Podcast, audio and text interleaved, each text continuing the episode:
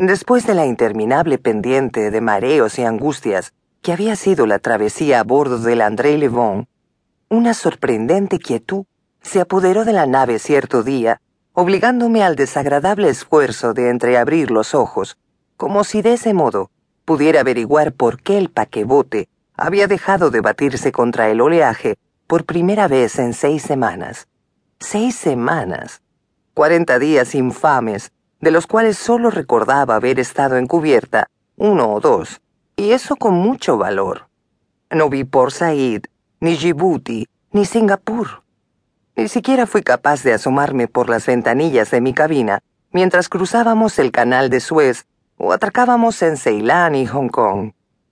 El decaimiento y las náuseas me habían mantenido tumbada en aquel pequeño lecho de mi camarote de segunda desde que salimos de Marsella la mañana del domingo 22 de julio, ni las infusiones de jengibre, ni las inhalaciones de láudano que me atontaban, habían conseguido mejorar un poco mis congojas.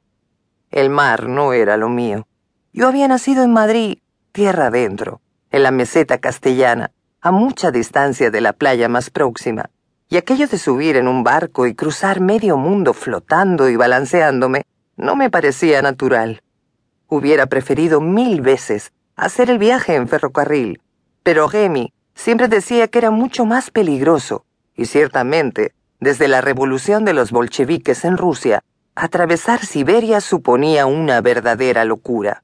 De modo que no tuve más remedio que comprar los pasajes para aquel elegante paquebote a vapor de la Compagnie de Messagerie Maritime anhelando que el dios de los mares fuera compasivo y no sintiera el excéntrico deseo de llevarnos al fondo, donde seríamos devorados por los peces y el légamo cubriría nuestros huesos para siempre.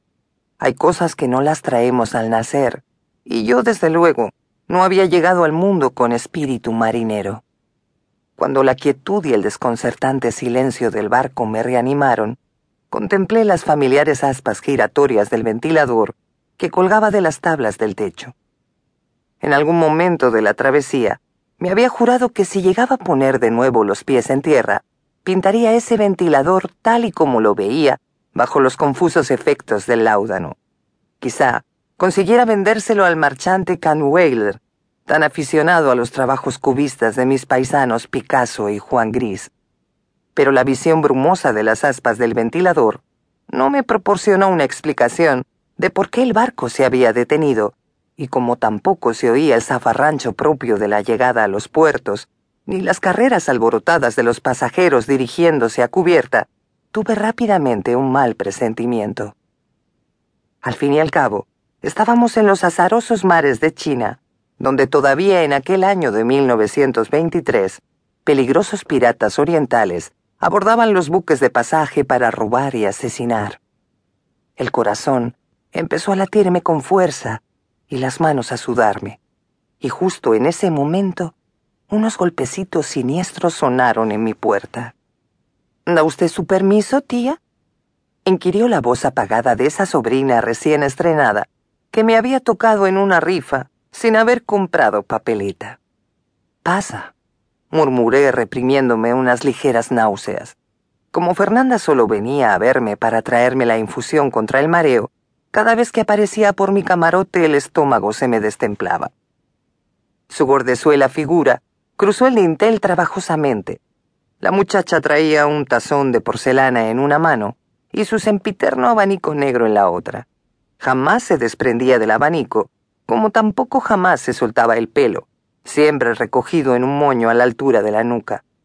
Llamaba mucho la atención el duro contraste entre sus lozanos 17 años y el riguroso vestido de luto que nunca se quitaba, escandalosamente anticuado, incluso para una señorita de Madrid, y por supuesto, totalmente inadecuado para los tórridos calores que sufríamos en aquellas latitudes.